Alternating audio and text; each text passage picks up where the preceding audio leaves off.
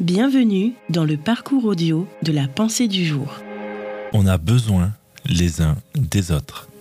De Bob Gass. Encouragés ensemble par la foi qui nous est commune. Romains 1, verset 12.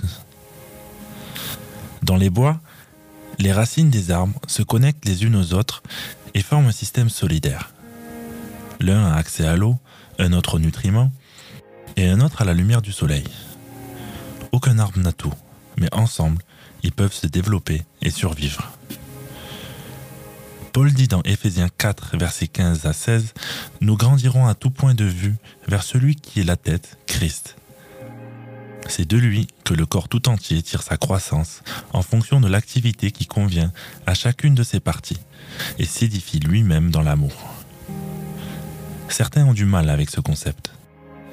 Ils veulent voler de leurs propres ailes, chutent, puis se rendre compte que certaines choses sont importantes. Les encouragements. Même Paul en a eu besoin.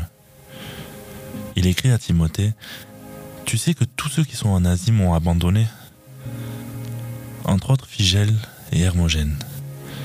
Que le Seigneur répande sa miséricorde sur la famille donnée si fort. Car il m'a souvent consolé et il n'a pas eu honte de mes chaînes. Au contraire, lorsqu'il est venu à Rome, il m'a cherché avec beaucoup d'empressement et il m'a trouvé. L'empathie. Dans Colossiens 3, verset 12, il est dit Revêtez-vous d'ardente compassion. Tout le monde a besoin que ses sentiments soient reconnus. Mais parfois, on est tellement pressé de réparer les gens qu'on ne tient pas compte de leurs sentiments. La grâce. Car comme le Christ vous a fait grâce, vous aussi faites de même. C'est la grâce que Dieu nous accorde qui nous motive à la transmettre aux autres. Dieu ne vous demandera jamais de transmettre plus de grâce que celle qu'il vous a accordée.